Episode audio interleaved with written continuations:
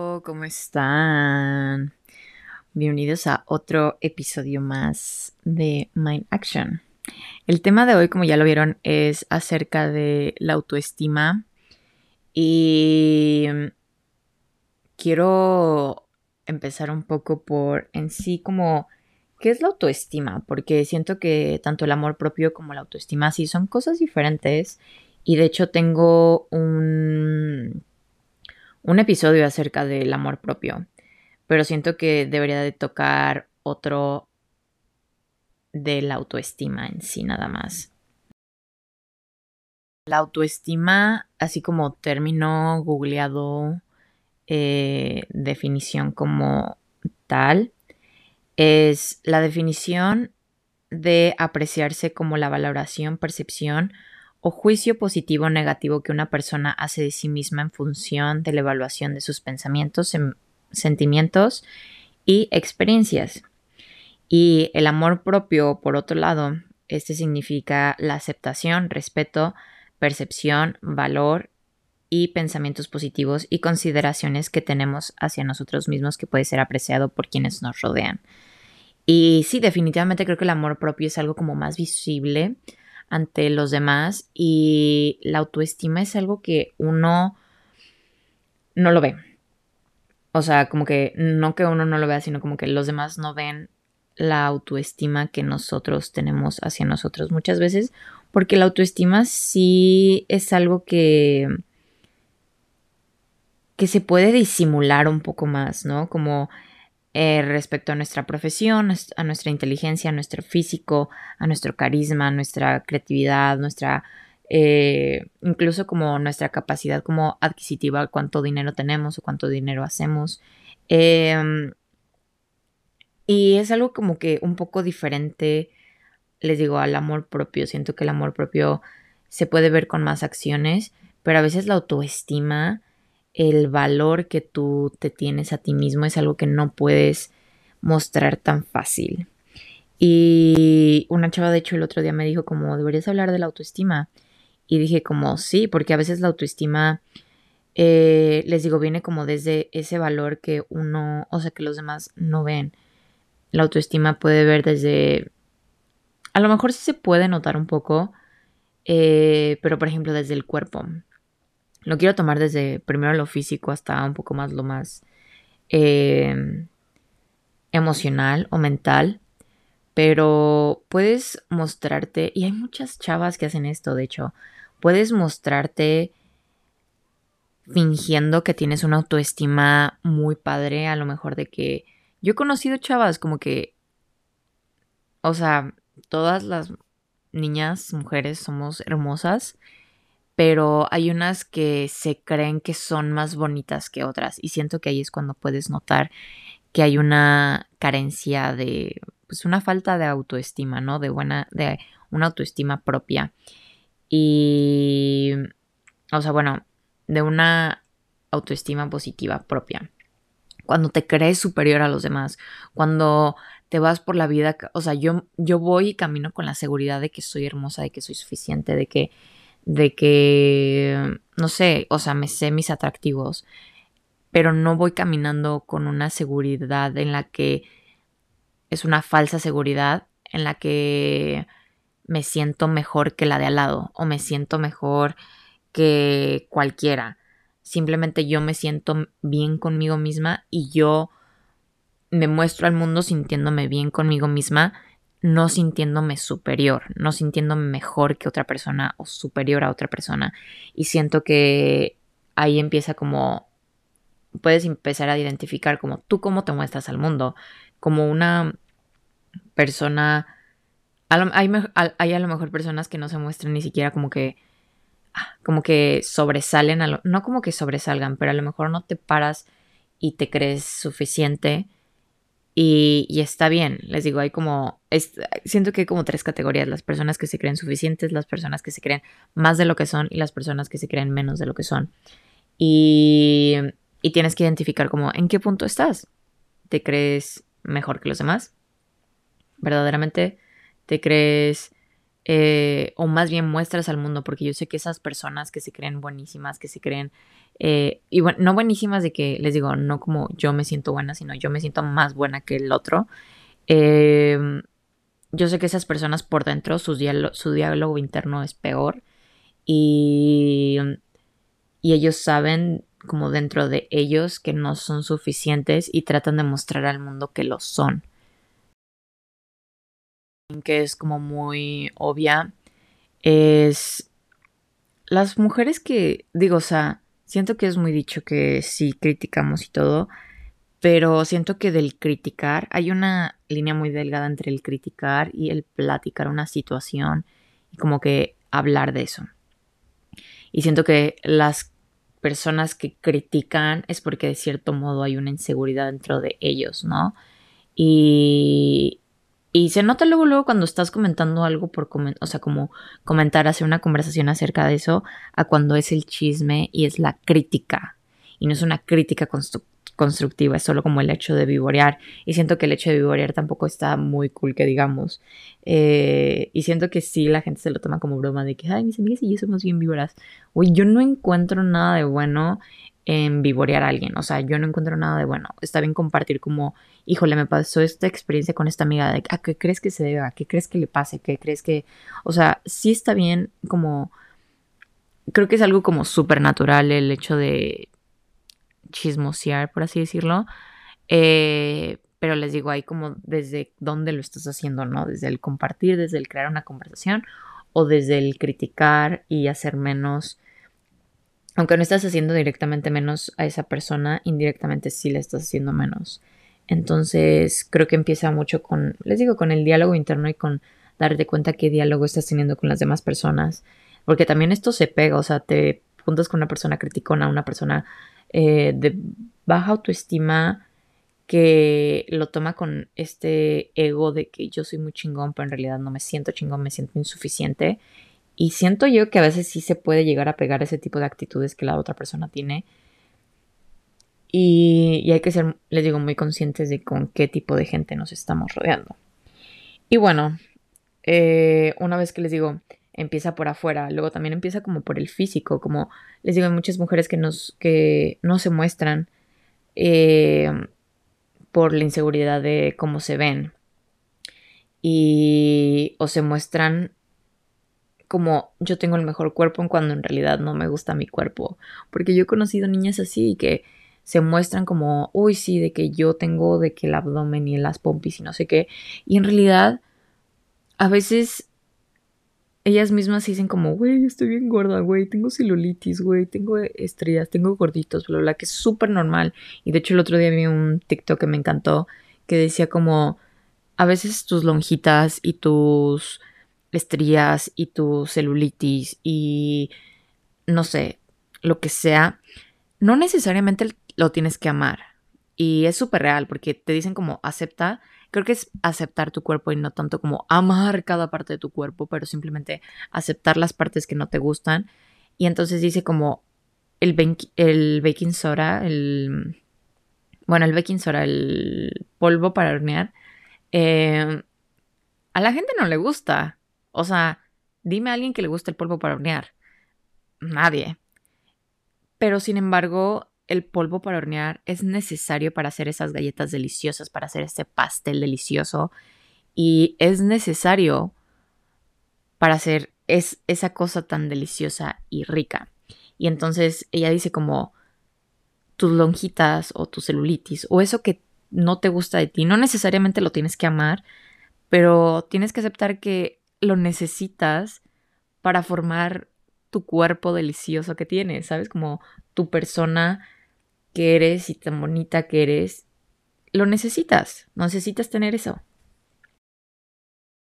Como mujer obviamente es a veces muy difícil el hecho de poder aceptar nuestro cuerpo y cuesta trabajo como aceptarlo y también esto viene con la relación que tienes con el ejercicio y con la comida. Eh, pero yo creo que lo más importante es como embrace, como... ¿Cuál es la traducción de embrace? Like... Ay, me choca que me pase esto. Vamos a googlearlo. Embrace en español. Como abrazar. Eh, pues sí, como abrazar esas ah, áreas que no te gustan de ti, esas partes de tu cuerpo que no te gustan, como abrazarlas. Y algo que me pasó y que me di cuenta el otro día, eh, yo antes me daba mucha pena como mostrar mi cuerpo en bikini o en traje de baño. Oigan, hice una campaña pagada con una marca de bikinis mexicana. O sea, no me lo podía creer. O sea, cuando terminé como de grabar, o sea, grabar videos y tomar fotos y todo, dije como, güey, nunca me había tomado una perra foto en bikini y la había subido. O sea, jamás. Me daba mucha pena, me daba mucha pena como no tener ese cuerpo que se muestra en Instagram, que es posado, que sigo muchas como influencers que muestran como el cuerpo posado versus el cuerpo real cuando no posas. Eh, y es real, todo el mundo posa su cuerpo, o sea, ¿sabes? Como que todo el mundo. Y, y entonces, literal, dije como, wow, ¿quién le hubiera creído que estaría en este punto en el que acepto mi cuerpo? Tanto que me estoy tomando fotos y tomando videos para una marca de bikinis mexicana. Eh, shout out, se llama Wetkini, la marca está muy cool. Neta, los bikinis están eh, muy delis, la tela está deli, los colores están padrísimos. Fue uno de mis outfits de Coachella. Eh, y sí, los amé totalmente. Y bueno, total. Eh, a lo que voy con esto es que tienes que, les digo, es un proceso. Yo sé que, o sea, no me tomó de un día a otro aceptar mis lonjitas, aceptar que no tengo como este cuerpo de Instagram, de el abdomen definido, las pompis, de que todo perfecto, la piel así lisa. Me tocó aceptar, o sea, me tocó mi proceso, pero creo que eh, empezando se hace el cambio.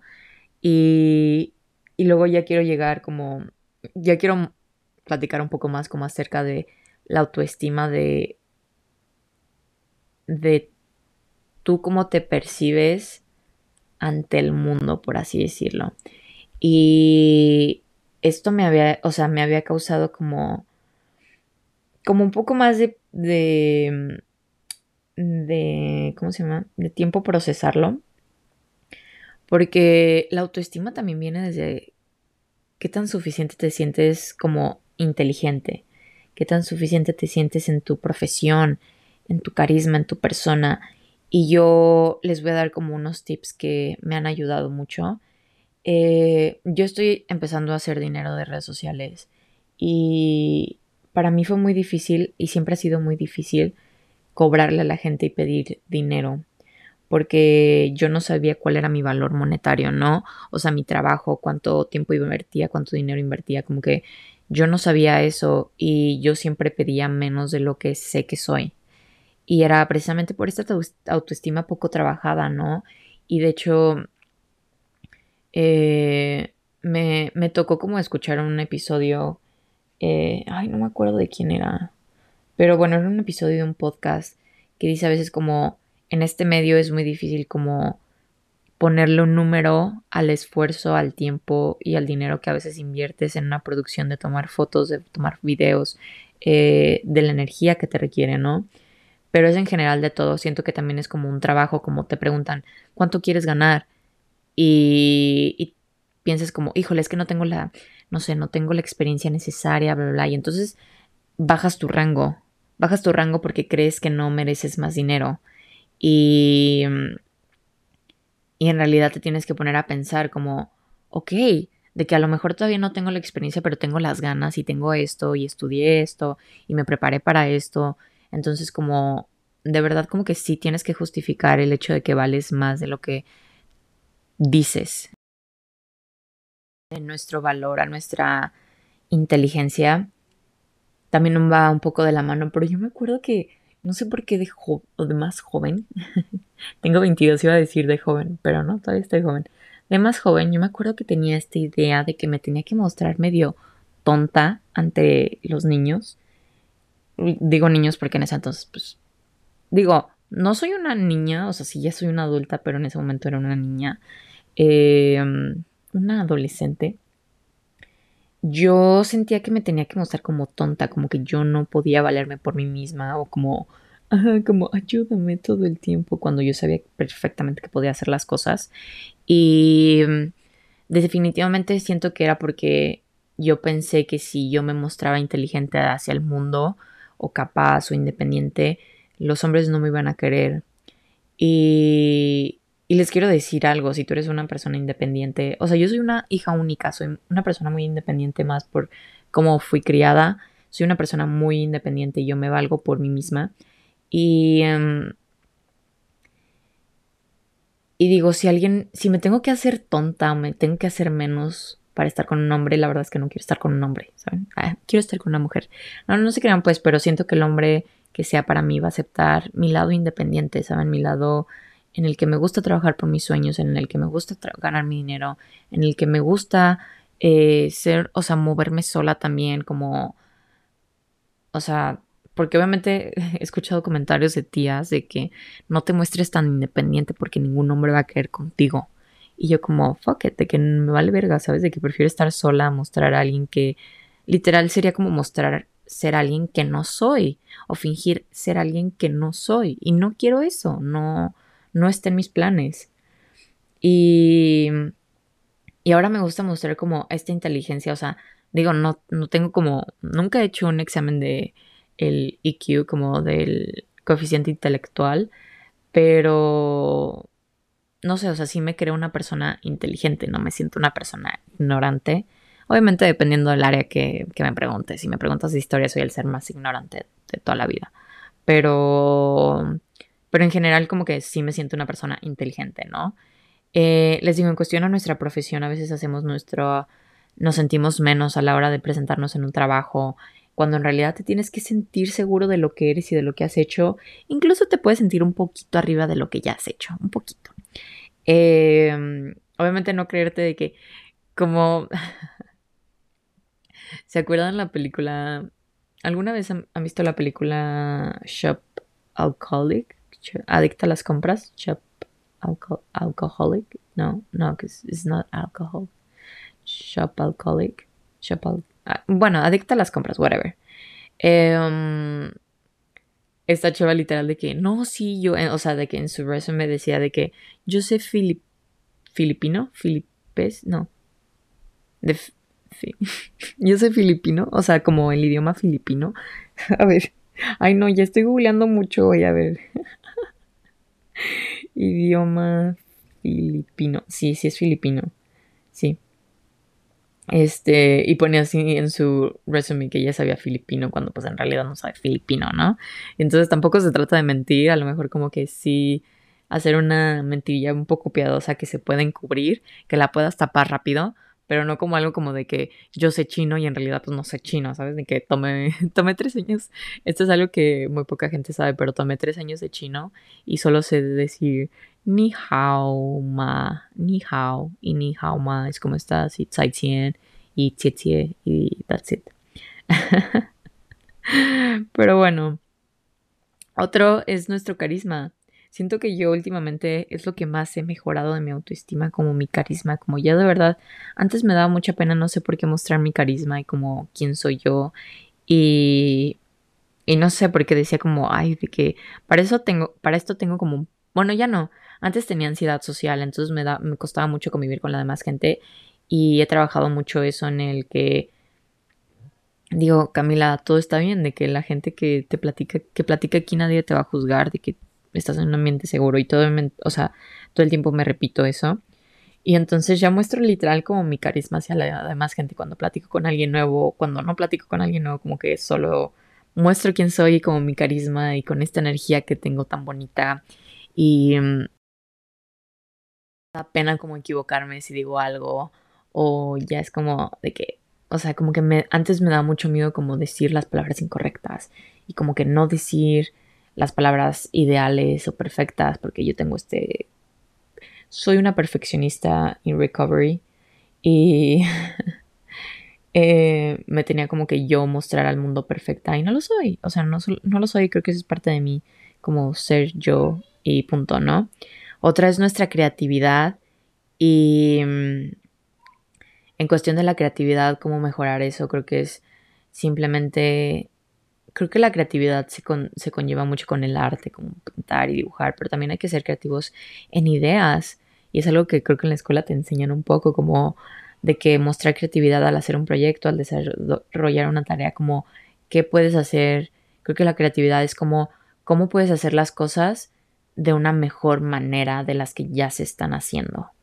Y, y yo antes muchas veces me sentía como súper inútil al hacer cosas y yo decía como soy una persona cero creativa, obviamente todo esto empieza desde el diálogo interno, desde cómo tú te hablas y desde cómo tú dices que te percibes que eres. Yo entonces me decía que era una persona cero creativa porque yo no sabía pintar y dibujar y todo y me creía el chiste de que soy una persona cero creativa, pero en realidad soy una persona súper creativa y les digo, mi área son las redes sociales y mi área es como la creación de contenido y me considero muy creativa en ese aspecto.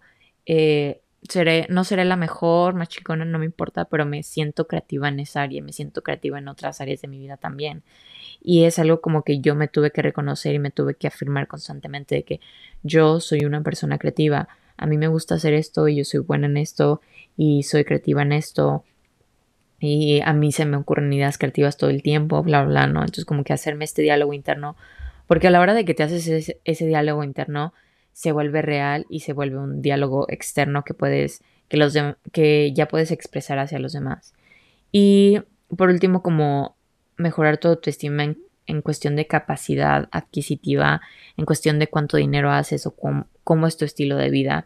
Creo que yo es algo de lo que trabajé mucho tiempo, mucho, mucho tiempo, porque yo crecí en una familia, se podría decir, middle class, eh, nunca fui como una persona, o sea, siempre digo que he sido una persona privilegiada por cómo he vivido, sin embargo, no es como que yo tuviera los mil privilegios.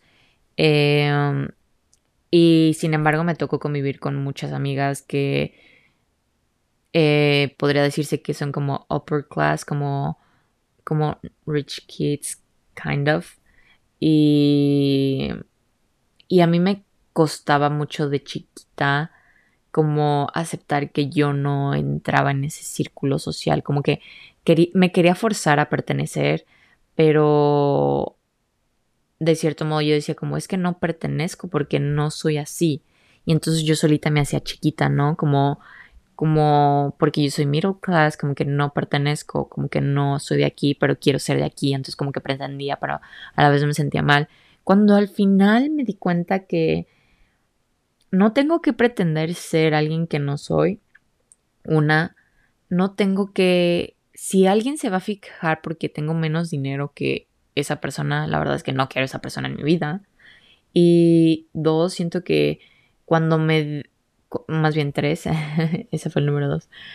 Cuando me di cuenta que no necesitaba aparentar ser una rich kid para caer bien, fue como puedo ser yo, yo misma, la gente me puede aceptar y me puedo juntar con cualquier tipo de gente, tengan más, menos, igual dinero que yo, como que al final siento que lo que te une a la gente es como tu vibra, o sea, como cómo vibras, cómo eres, cuál es tu personalidad, cuáles son tus valores. Eso siento que es al final de cuentas lo que te hace tener un buen grupo de amistad. No te hace tener un buen grupo de amistad, tener más, menos, mucho, poco dinero, igual dinero que tú no importa, o sea, al final de cuentas no importa. Y cuando logré entender eso fue como una liberación de que, wow, o sea, qué padre que entendí y me saqué como de esta jaula en la que entendí que no tengo que tener cierto estatus para rodearme de gente tan bonita, porque en realidad me, me, o sea, me he rodeado de gente muy linda a lo largo de toda mi vida. Creo que he sido muy afortunada por las amistades que he tenido porque en realidad no he tenido como que digas así amistades toxicísimas, pero me considero muy afortunada por la gente que me ha rodeado, porque cada persona que he conocido en mi vida ha sido una bendición, han sido personas increíbles. E incluso la gente que no es como tan mi amiga, no sé, como tú que me escuchas, la verdad es que es una bendición que alguien me escuche, incluso de otros países, como que me he puesto a ver así de que mis analytics y tengo personas escuchándome de otros países que no son México o Estados Unidos y digo como, wow, y si tú eres una persona que no me importa si vives en Estados Unidos, en México, en Guatemala, en Timbuktu, en donde sea, te agradezco por escuchar este podcast, la verdad es que lo agradezco de tu corazón que te tomes el tiempo de escucharme y Luego también hay personas como que todavía tienen el tiempo de escribirme lindos mensajes, también se los agradezco. Y no sé, me siento muy agradecida en este momento. Soy una persona muy agradecida. pero, pero sí, les digo, estos son como un poco los tips que yo he desarrollado para tener mejor autoestima en estas áreas de mi vida que al final hacen que cuando eres, o sea, cuando te sientes positivo en esas áreas de tu vida, tú te sientes con una mejor autoestima y la autoestima, tanto la autoestima como el amor propio es algo constante que tienes que trabajar día con día, que una acción te lleva a la otra, que tomar la decisión de de decir un poco, o sea, no sé, como pedir más dinero del que del que ganas porque haces más tareas o porque te lo mereces o porque llevas más tiempo trabajando en cierto en cierta eh, compañía o porque tienes más experiencia o bla, bla, bla. Como que a la hora de que tú haces eso, estás tomando una decisión para, para aportar a que tu autoestima sea más alta, tener una mejor autoestima contigo mismo. So, esto fue todo por el episodio de hoy acerca de la autoestima, cómo mejorarla, eh, cómo trabajar en estas áreas de tu vida que involucran tu autoestima. Y nada, si te gustó este episodio, te invito a que lo compartas en Instagram, a que lo compartas, a que lo compartas en Instagram como tu parte favorita y etiquetándome como mindaction.podcast.